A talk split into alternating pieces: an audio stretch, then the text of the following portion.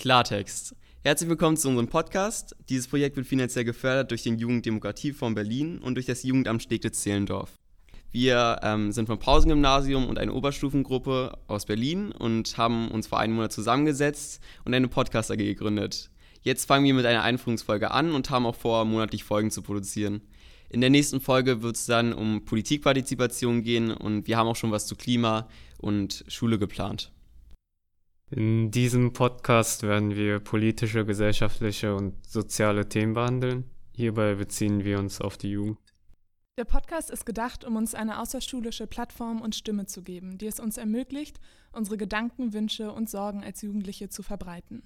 Das ist extrem wichtig, weil wir als Jugend die Zukunft bilden und uns so Politik- und Gesellschaftsfragen besonders angehen.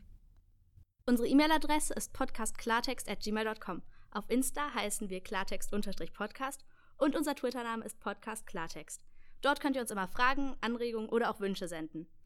Bis dahin, bleibt klar im Kopf!